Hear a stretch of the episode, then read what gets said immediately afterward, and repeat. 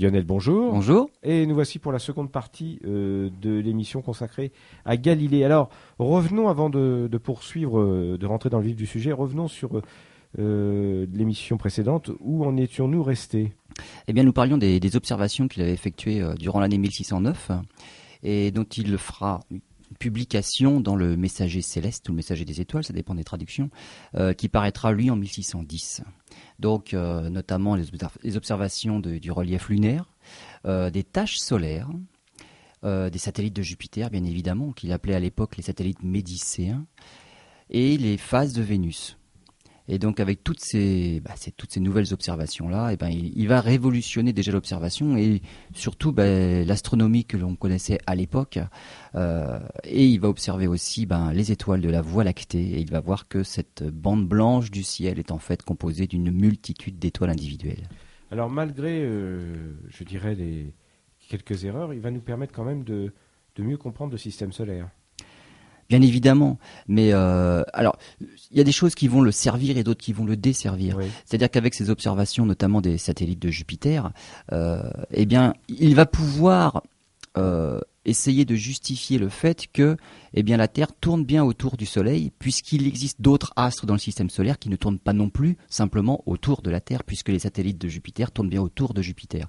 Donc tout visiblement ne tourne pas autour de la Terre. Il n'y a pas que la Lune qui ferait exception. et donc c'est pour sa théorie héliocentrique, donc euh, la théorie copernicienne. Comme quoi le Soleil est au centre de... Euh, Tout à fait, mais qui va à l'encontre des saintes écritures, et c'est bien là le problème. Et le deuxième problème, c'est que puisque la Terre tourne autour du Soleil et on ne le sent pas, c'est bien là la base du problème, et eh bien il n'y a aucune raison pour qu'elle n'y soit pas au centre du système solaire. Ok, et puis on va voir ça dans quelques instants. Il s'est aussi intéressé à la vitesse de la lumière. Il a observé euh, Neptune, c'est bien ça? Exactement. Et puis euh, vous parliez à l'instant effectivement de la nouvelle théorie de l'héliocentrisme. On voit ça dans quelques instants.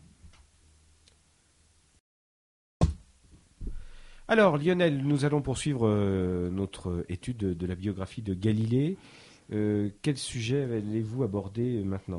Eh bien, l'observation de Neptune. Je ne vais pas dire découverte de Neptune, mais l'observation de Neptune. Parce que Neptune était connu quand même. Neptune n'était pas connue. Ah Absolument pas, Neptune, euh, ce sera au euh, milieu du 19e siècle qu'elle sera officiellement découverte. mais Galilée l'aurait observée, et en fait, on le sait pourquoi, parce qu'il faisait un rapport de ses observations. il notait, lorsqu'il regardait Jupiter, la position de la planète, mais surtout des satellites qui tournaient autour. Et il a bien vu que ce n'étaient pas des petites étoiles qui faisaient partie du fond du ciel, devant lesquelles Jupiter passerait, puisque ces quatre petits points tournaient autour et on les retrouvait successivement à gauche, à droite, devant, derrière. Et donc il voyait bien que ces quatre petits points-là étaient bien des satellites parce qu'ils suivaient la planète dans, sa trajectoire parmi les étoiles du fond.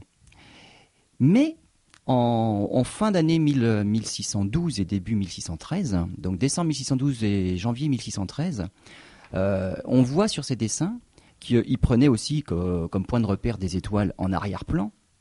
Et parmi ces petits points-là, il y avait la planète Neptune, qui se trouvait pratiquement euh, parmi les satellites de Jupiter à ce moment-là.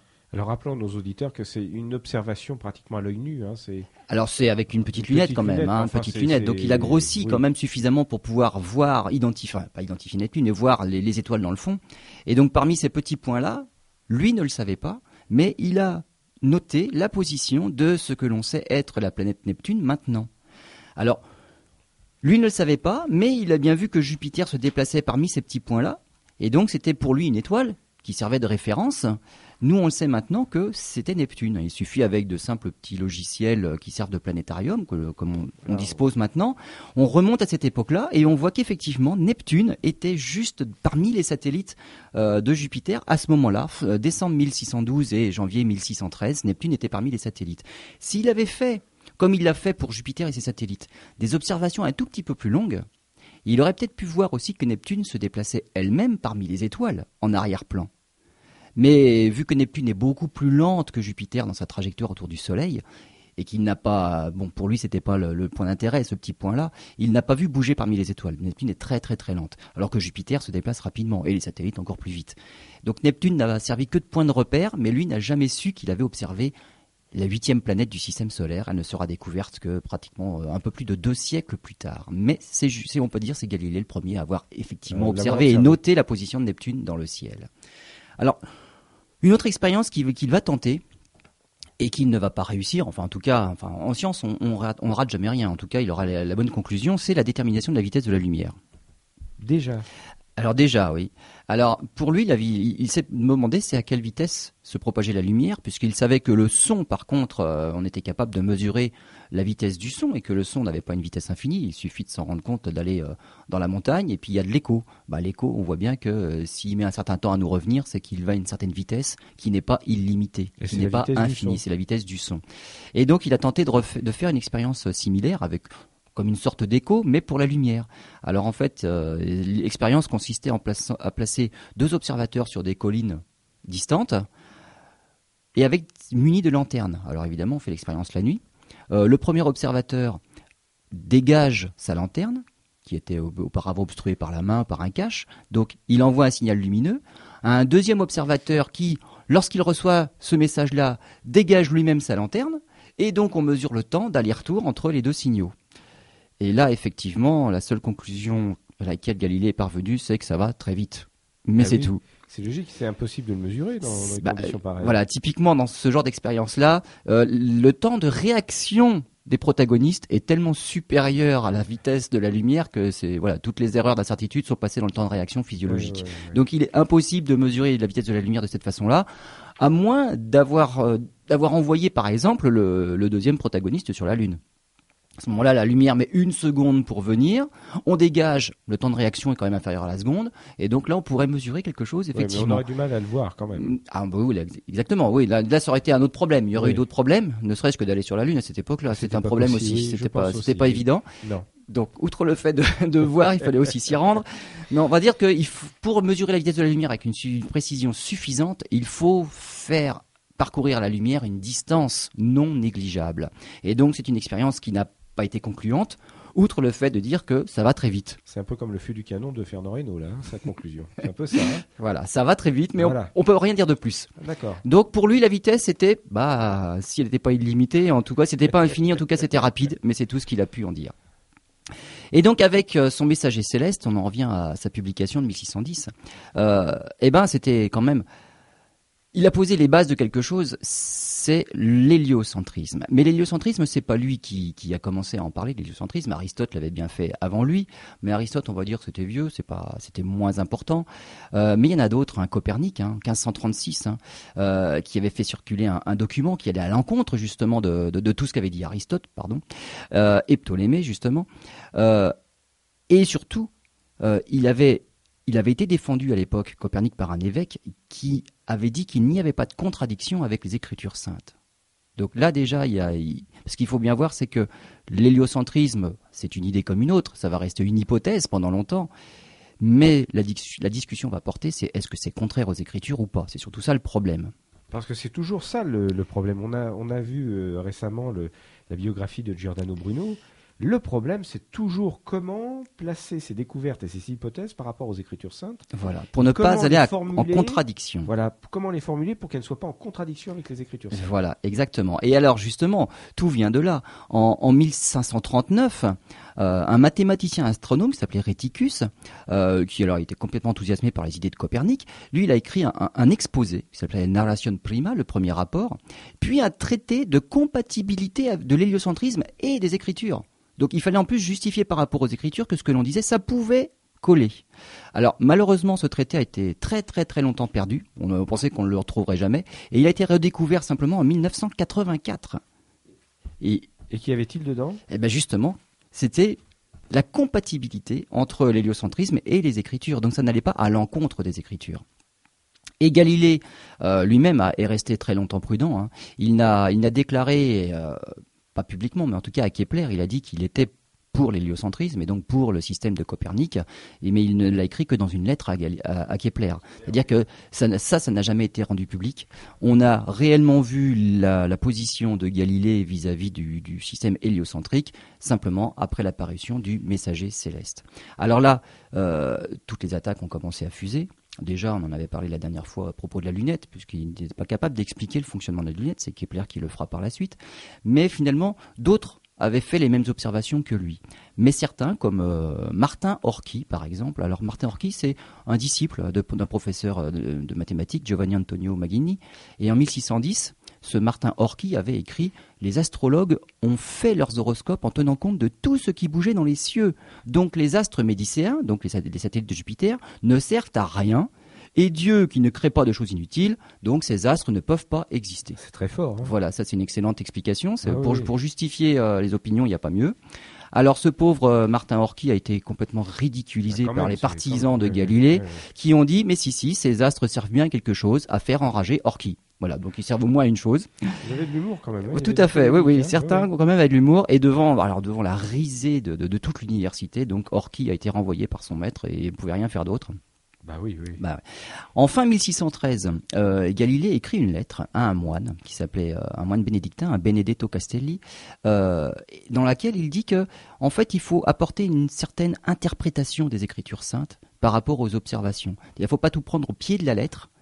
Il y a des choses qu'il faut interpréter. Hein. Quand on dit Dieu a créé la terre en sept jours, on va interpréter aussi. C'est peut-être pas des sept jours réels, ce sont des, des périodes, on va dire. Eh bien, Galilée dit, c'est peut-être un petit peu pareil qu'il faut faire avec ce système héliocentrique, avec le fait que la Terre bouge ou pas, il faut quand même relativiser les choses et il faut interpréter les Écritures saintes. Et en fait, les Écritures viennent en deuxième partie. Alors là, on voit que Certains n'ont pas été contents du tout de ça parce qu'ils s'attaquent justement à des idées quand même euh, un petit peu religieuses. Et les catholiques voient d'un très mauvais œil justement ce laïc interpréter lui-même les Écritures. Vous voulez que je vous dise Eh bien, ce type de débat là qu'on est en train, vous êtes en train de nous exposer, est, resté d'une actualité absolument désarmante. Malheureusement. Aujourd'hui encore, on en est à se poser ce genre de questions. Malheureusement. Pour certains, en tout cas. Oui, oui, tout à fait, dans certains pays. En 1615, Galilée est à nouveau attaqué. Euh, et donc c'est Caccini qui fait une déposition à Rome contre lui. Et Galilée doit se rendre aussi à Rome pour convaincre les cardinaux en leur disant qu'il pouvait prouver ce mouvement de la Terre. Alors le but de, voilà, le, but c'est alors déjà de se défendre contre les calomnies, hein, parce que lui, il, était sûr de lui, il savait ce qu'il avait observé, et il n'y avait qu'une seule explication. Mais c'était surtout d'éviter l'interdiction de la doctrine copernicienne. Donc son déplacement à Rome en 1615 n'avait pour but que de ça, éviter la condamnation de la doctrine copernicienne. Très bien, on fait une pause et puis on va poursuivre euh, cette biographie, cette grande aventure de la science. Vous écoutez RVE et c'est l'émission En route vers les étoiles avec Lionel Bourris de l'association Albireo 78. Alors nous nous en étions arrêtés à 1615 et aux attaques de Galilée. On va passer maintenant à l'année suivante. On passe au 24 février 1616. Alors, 1616, eh bien, les cardinaux vont se réunir. Euh, ils vont former un, groupe d'experts pour discuter justement de deux choses. Première chose, est-ce que le Soleil est immobile au centre du monde, comme le dit Galilée Deuxième chose, est-ce que la Terre est en mouvement et tourne autour? Donc, ce sont deux, idées euh, évidemment liées, mais qui vont avoir des sorts tout à fait différents. Euh, parmi ce, petit groupe d'experts, il y a un cardinal qui s'appelle Maffeo Barberini. Et Maffeo Barberini va jouer un rôle important parce que, on va dire, c'est le moins extrémiste de tous. Et après, vous allez voir euh, son histoire à celui-là. Alors, première proposition, le soleil est immobile au centre du monde. Cette proposition a été déclarée comme fausse, absurde et formellement hérétique. Donc là, c'est la plus grave des condamnations, euh, parce qu'elle contredit les textes de l'Écriture, carrément. c'est quand même bien. Bah, euh, ouais, ça va à l'encontre de tout. Oui, oui, oui. C'est-à-dire qu'il n'est pas au centre, il tourne autour de la Terre. Oui. Voilà, c'est ça. Donc, mais, mais c'est formellement hérétique. C'est au centre du monde. Oui, je parle, je pensais au centre de l'univers. D'accord. Oui, absolument. Ah oui, oui, non, au centre du monde. Donc, dire ça, c'est formellement hérétique. C'est la plus grave des condamnations. On finit directement au bûcher quand c'est formellement hérétique. Petit b, la Terre tourne autour du Soleil. Là, c'est une proposition qui a été qualifiée de fausse, absurde et erronée, mais pas formellement hérétique aux égards des saintes écritures. Pourquoi? Parce que on est un petit peu, les cardinaux ont été un petit peu embêtés avec ce mouvement de la Terre, parce que la Terre, euh, elle n'est pas vraiment si immobile que ça. Il y a quand même des séismes, il y a des choses qui se passent, on va dire, sur la Terre elle-même, et donc on peut pas dire qu'elle soit vraiment immobile. Ça les a un petit peu embêtés. Donc c'est un peu plus vague, et donc ce n'est pas formellement hérétique. Donc là, c'est vraiment, c'est Il faut savoir lire entre les lignes, en fait. Oui, tout à fait. oui, oui, oui, C'est presque de la dialectique. Ah bah carrément, oui. Et donc, euh, suite à ces deux, ces, deux conclusions-là, euh, plusieurs lettres et ouvrages ont été interdits, dont celui de Copernic. euh, il a été suspendu. Donc il y a une suspension et non pas condamnation absolue. Et cette suspension, mais pas condamnation absolue, a été obtenue justement par le cardinal Maffeo Barberini. Et s'il n'avait tenu qu'à lui, il n'y aurait rien eu du tout. C'était, on va dire, euh, le, plus éclairé de tous les cardinaux. Parce qu'il se posait des questions. Alors peut-être que lui se posait les bonnes questions. Parce que peut-être que lui aurait interprété, on va dire, les écritures en fonction des observations. Donc euh, c'était le moins extrémiste de tous. Parce que rappelons qu'à l'époque, rappelons à nos auditeurs, juste une parenthèse rapide, c'est que la plupart des scientifiques étaient issus du milieu ecclésiastique. Bien sûr. Donc voilà, ceci explique cela. Parenthèse voilà, tout à fait. Et donc il y a simplement eu suspension de tout ce qui a été écrit, mais pas condamnation.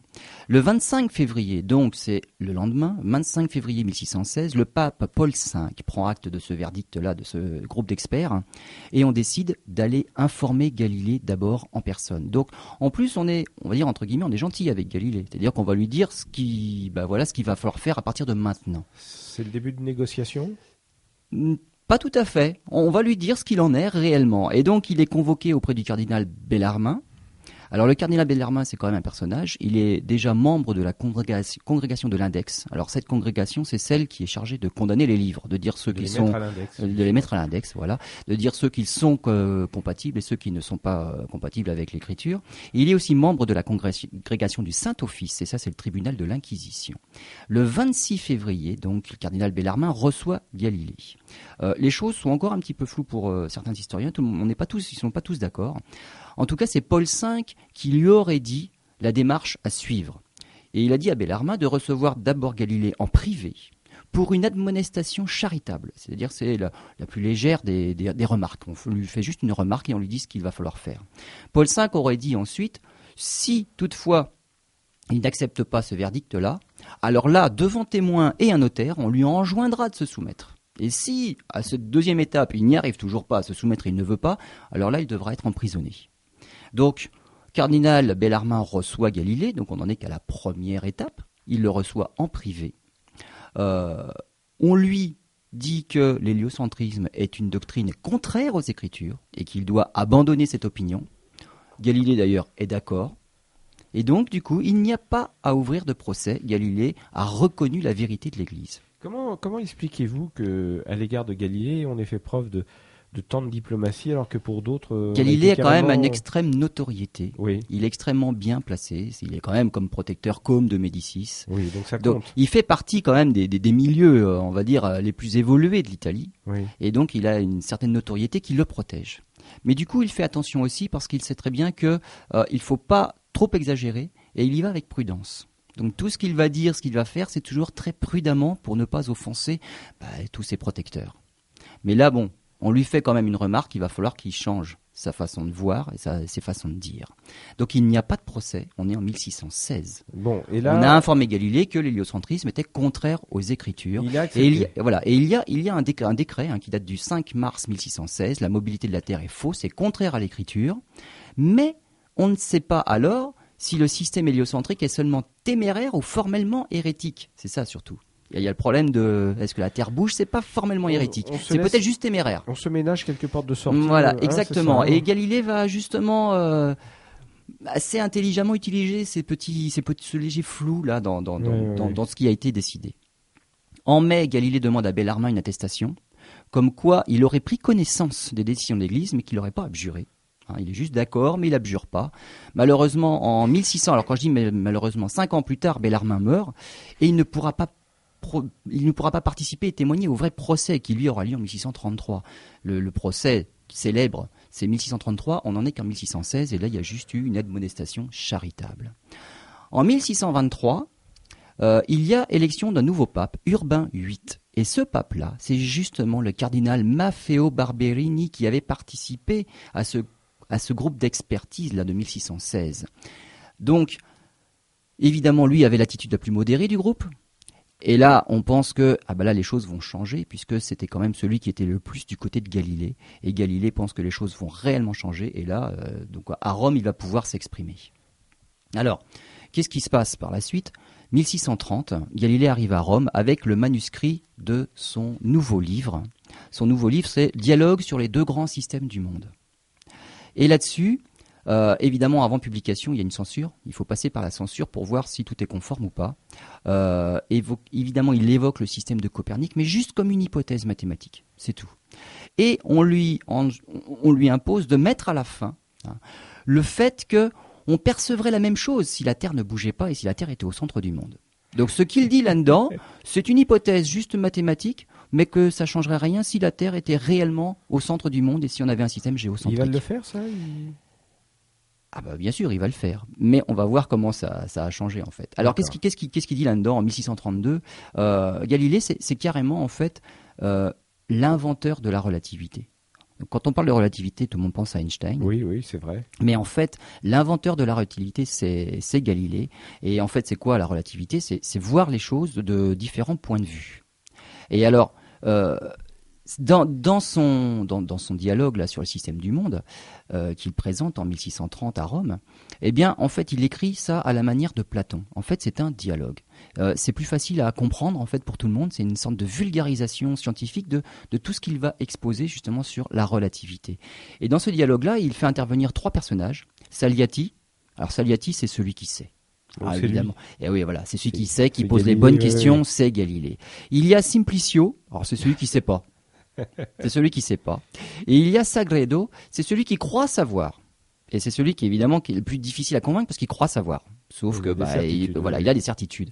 Alors personne n'a la vérité. Et c'est justement pour Galilée, c'est personne ne sait, c'est du dialogue que sortira la vraie connaissance. Donc il fait dialoguer ces trois personnages-là. Alors évidemment, le pape se reconnaît en Sagredo, celui qui croit savoir. Euh, celui qui sait pas, là, euh, bon, c'est l'Église, là, ils, sont bien reconnus. En plus, Simplicio, ça fait un peu péjoratif. Bah oui, oui. Bon, il s'en est défendu. Hein. Il a dit c'était juste un prénom de quelqu'un. Bah voyons. Voilà. Donc, donc la relativité, c'est quoi? C'est tout va tourner autour de deux thèmes. C'est le thème du repos et du mouvement. C'est ce qu'on voit et ce qu'on sent. Voilà, ça va être ça la relativité. Et le truc, c'est qu'on ne sent pas le déplacement. Quand, quand, on se déplace dans un train, si on ferme les yeux, ben on ne sait plus si on bouge ou si on bouge pas. Mis à part. Euh, si c'est le paysage qui bouge. Exactement.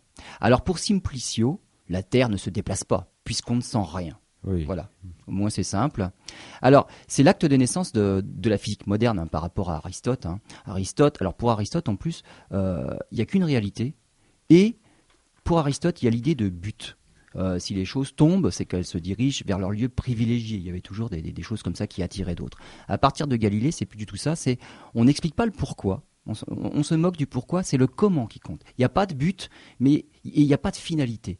Il va falloir tout expliquer. C'est comment ça marche. Et la relativité, c'est quoi? C'est tout se défini avec des rapports. Hein. Le repos se définit par rapport au mouvement. C'est moi je suis en repos, pourquoi? Parce qu'il y a des choses qui bougent autour de moi. Ou alors l'inverse, je suis en mouvement, pourquoi? Parce qu'il y a des choses au repos. Et puis finalement, bah, si deux choses se déplacent à la même vitesse, eh ben, elles sont au repos l'une par rapport à l'autre. Donc tout va tourner autour de ça. Et on va, on va le voir donc par la suite, il y a deux expériences. Alors, première expérience, c'est sur justement l'histoire de, repos et, pas. Et deuxième expérience, là, il s'attaque à beaucoup plus dur sur euh, la gravitation. On voit ça dans quelques instants. Expérience numéro 1. Alors, euh, Lionel, nous allons voir tout de suite euh, maintenant l'expérience, la première expérience de Galilée. Quelle est-elle? Eh ben, Tout ça pour montrer que la Terre bouge. Alors en fait, c'est alors oui oui, c'est en fait c'est pas tout à fait ça. C'est c'est pour montrer que si elle bougeait, ça changerait rien. D'accord. Donc en, gros, c'est pour immiscer le doute dans l'esprit. Et là, la Terre est peut-être au centre du système solaire, hein, comme tout le monde le dit et comme il faut le dire.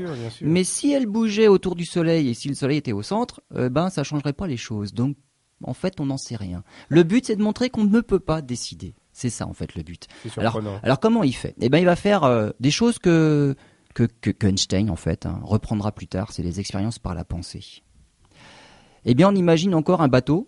Alors pourquoi je dis encore? Parce qu'on en parlait avec Giordano Bruno, justement, contre Aristote. C'était déjà un bateau où il faisait tomber quelque chose du haut du mât, pour montrer que ça tombait au pied du mât. voilà. Et eh ben là, Galilée repart aussi sur un bateau, c'est pratique les bateaux. Euh, bateau sur une mer calme, mais lui, il ne, se sert, pas du mât. On va dans une cabine et on ferme tout. Et donc, il s'agissait de montrer par l'esprit que la Terre bouge, justement. Et alors, pour, prouver qu'il peut y avoir un mouvement sans qu'on le sente, il se dit, on imagine qu'on est qu'on se met dans une cabine fermée, donc on ne voit pas l'extérieur, et alors on fait des expériences comme on le ferait sur la terre ferme. On lance des objets, on fait des choses comme ça, Et on voit bien que sur un bateau, il n'y a aucun problème pour, euh, pour ce genre d'expérience-là. Quand on se sert un verre d'eau sur un bateau qui pourtant se déplace, on ne loupe pas le verre. Ça tombe bien dans le verre quand on verse ce qu'il y a dans la bouteille. Donc, ce sont des expériences ben, que l'on fait dans la vie de tous les jours, mais qui ne peuvent même pas nous prouver qu'on est en déplacement ou pas. Donc voilà, son bateau qui bouge, c'est juste pour montrer que, mais si ça bouge, eh ben on peut même pas le deviner. Alors évidemment, nous, ça nous paraît euh, évident maintenant. Oui. On ne sent pas, en fait, le, truc, c'est qu'on ne sent pas les mouvements rectilignes uniformes. On est sensible qu'aux accélérations. Et eh ben, ça l'a pas été pour tout le monde à l'époque. Hein. Il y a eu des réticences. Hein. Alors, comme Galilée est quand même dans un milieu de gens très importants, hein, il est entouré de, personnages importants. Euh, il évolue aussi en même temps parmi ces personnages-là, parmi des personnages qui ne veulent pas que les choses évoluent trop. Donc, il reste prudent et, lui dit que, bah, en fait, si la Terre bougeait, on ne verrait pas la différence. Peut-être qu'elle bouge pas, mais si elle bougeait, ce serait pareil. Et donc avec son, avec son, son idée de dialogue là, bah, eh ben, il enclenche quelque chose. Euh, dans une expérience, euh, une autre expérience, alors là il, va s'attaquer à, autre chose, non pas à la relativité, mais plutôt aux accélérations. Alors ça c'est quelque chose qui sera finalisé réellement par Einstein avec ses expériences dans les ascenseurs, par la pensée. Et c'est quoi? C'est l'expérience sur la tour de Pise. Euh, c'est est-ce que deux objets de matière différente, de masse différente, même tombent à la même vitesse ou pas Voilà, la plume et le plomb. Voilà. Alors, on, pense, certains disent qu'il a effectué cette expérience du haut de la tour de Pise. Euh, certains pensent que ce n'est pas la tour de Pise, mais d'autres tours. Mais bon, on n'en est pas sûr. Alors, quel est l'objectif intellectuel final de cette expérience-là? C'est juste montrer l'universalité de certaines lois c'est-à-dire que notamment la chute des corps, ils se comportent de la même façon dans une chute libre. Alors c'est mieux que l'expérience sur le bateau, hein, qui montre que les lois sont les mêmes dans un mouvement uniforme. Là on s'attaque à un mouvement uniformément accéléré, donc c'est même mieux que, l'expérience du bateau. Alors euh, on prend par exemple deux corps de composition et de masse différentes, et on montre qu'ils tombent à la même vitesse. Alors par exemple euh, un poids de 1 kg ou, un poids de 10 kg, eh ben on imagine que c'est facile à, penser. On imagine que le boulet de 10 kg, s'il est constitué de petits petits euh, petites billes, on va dire, un groupe de petites billes qui font moins, eh ben les billes elles vont toutes tomber en même temps, qu'elles fassent 1 kg ou que tout soit lié pour que ça fasse 10 kg, bon tout tombe à la même vitesse. Donc la masse ne change pas. Donc la masse ne, change pas les choses, ça tombe à la même vitesse. Par contre, euh, il va s'attaquer à un, autre problème, c'est celui de la matière. Euh, que ce soit 10 kg de plomb ou 10 kg de plume. et, là, ce qu'il veut, montrer, c'est pratiquement impossible, parce que là, il y a, quand même la, résistance de l'air qui va jouer. Et effectivement, une plume va quand même tomber beaucoup plus lentement que le plomb, simplement parce que la résistance de l'air va jouer beaucoup plus sur la plume. Donc c'est une expérience qu'on peut réaliser dans le vide. Sur la Lune, on peut le faire. Dans le vide, en laboratoire, on peut le faire. Mais à l'air libre, euh, à cause de la résistance de l'air, qui va influer beaucoup plus sur les objets très peu denses, eh ben là l'expérience va rater. Donc là, ça va pas trop le, servir, ça va plutôt prouver le contraire. Et donc, avec tout ça, il insuffle euh, en fait une nouvelle démarche hein, dans, la façon de faire la science. Pour lui, c'est peu importe les résultats, c'est la démarche et c'est les expériences qui comptent. Hein, et c'est comme ça qu'on fait des découvertes. Alors, euh, ce qu'il fait, c'est que euh, cette démarche elle, est jamais restée en fait, euh, elle, est à jamais à partir de lui, elle est à jamais restée comme moteur de la science. C'est-à-dire qu'on fait des expériences et on conclut à partir des observations. Et donc c'est vraiment c'est le fait de faire des expériences qui, va démarrer à partir de lui et qui va pour tous les scientifiques après va, rester en fait. Hein. Il va donner une méthodologie. C'est ça, c'est la démarche scientifique, la démarche, scientifique moderne. C'est la méthodologie qu'il a qu'il a lui qui s'est lui-même imposé. Et en fait, eh ben, n'importe où dans la nature, les lois sont les mêmes. Alors, on a l'impression que c'est une contradiction avec le, principe de relativité, hein, de dire les lois sont universelles et on parle de relativité. Euh, alors, effectivement, euh, il y, a, relativité. C'est ce, terme-là qui est un petit peu ambigu. Ça peut pas être universel si c'est relatif mais il y a quand même des choses qui sont absolues. Donc, on a, c'est pas relatif dans le sens opposé à absolu. C'est ça qu'il faut dire. Il y a des choses absolues dans, dans, l'univers. Le zéro absolu, euh, on ne reviendra pas. Mais par contre, les vitesses, bon bah là, les vitesses, ça dépend d'où on est. Le procès de Galilée. Alors en fait, d'où ça vient? Dans ce livre-là, avec, les, avec les dialogues, bah oui, tout se passe bien. Relativement bien, il bah, fait des efforts. Le monsieur. Voilà, d'où vient le problème? C'est Urbain VIII qui se met en colère contre Galilée. Urbain VIII, je vous rappelle, c'est le, le cardinal, l'ex-cardinal qui était plutôt du côté de Galilée. Mais Galilée a réussi à mettre Urbain VIII en colère. Pourquoi? Parce que on lui avait demandé une présentation objective des deux théories. Et Urbain VIII, en lisant le manuscrit, il estime que c'est plutôt un plaidoyer en faveur de Copernic. Et que, en fait, les arguments en faveur de Copernic sont bien plus forts que ceux en faveur des Écritures et donc de Ptolémée. Il n'y a, vraiment pas du tout euh, égalité dans, la défense des, deux points de vue. Et pourtant, ce qu'on pourrait reprocher à Urbain VIII, c'est le manuscrit avait été approuvé par le pape déjà. Hein. Il l'avait lui-même, il l'avait corrigé pratiquement. Mais le livre qui avait été annoté par Urbain VIII lui-même, celui-là a disparu. Donc le, la première, le premier jet qui avait été annoté avec les corrections, celui-là a disparu. Alors il aurait celui-là, il aurait pu remettre en pape, le, pape en cause hein, directement, parce qu'il y avait quand même ses annotations. Donc, euh, on peut dire, on peut, on peut apposer au pape que bah, il connaissait le contenu, hein, donc ça, il devrait pas être surpris. Mais là, Urbain VIII est en colère et pour lui, l'interdit de 1616 a été bafoué. C'est-à-dire qu'il n'aurait pas dû faire un plaidoyer pro-copernicien, comme il l'a fait. Et le 16 juin 1633, euh, là, il va y avoir condamnation. Donc il y a condamnation pour soupçon véhément d'hérésie. Et il risque gros là. Là, il risque gros, il devra abjurer. Alors le 22 juin 1633, c'est la sentence. Condamnation et abjuration à genoux avec un cierge dans la main. Alors la base de la défense de Galilée, hein, c'est euh, il, dit j'ai exposé les, arguments en faveur de Copernic plus fermement, sûrement que les arguments inverses, mais sans vraiment y croire moi-même, conformément à l'injonction de 1616. Donc il essaie quand même de minimiser, un petit peu ses accusations. Beaucoup d'hypocrisie. Hein, voilà, le pape est pas du tout convaincu en fait. Hein. Mais il a quand même un traitement de faveur. Hein. C'est quand même euh, quelqu'un d'important. Il n'est pas condamné formellement, formellement hérétique. Parce que alors là, euh, quand on est condamné formellement hérétique, on enclenche tout un processus et une machinerie euh, qui mène au bûcher. Comme, comme ça avait été fait pour Giordano Bruno. Donc, il, ça n'ira pas jusque-là. Parce que Galilée est un personnage d'une très grande notoriété, il est connu et il a du prestige.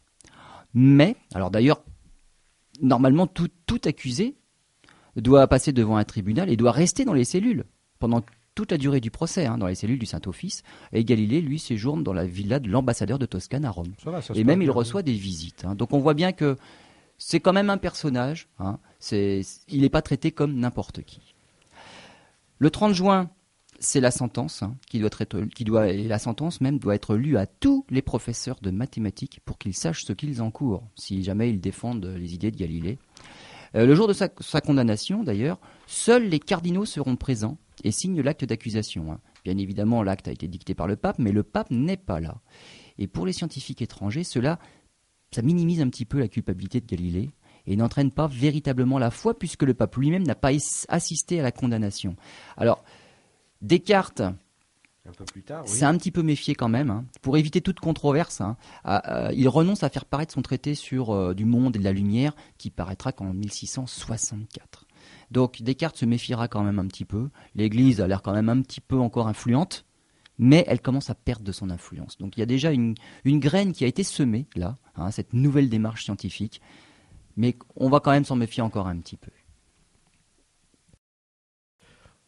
Lionel, euh, on va conclure sur euh, la vie de Galilée euh, dans quelques instants, puis vous allez revenir sur l'histoire de, ce dossier. Mais alors, donc, comment se termine cette, histoire et ce, et ce procès de Galilée? Alors, ce, la fin, en fait. Hein. on a dit que Galilée a quand même été traité comme une, vraie, une véritable personnalité. Hein. Oui, oui, on a il a plein d'égards plein d'égards son égard, si je puis m'exprimer ainsi.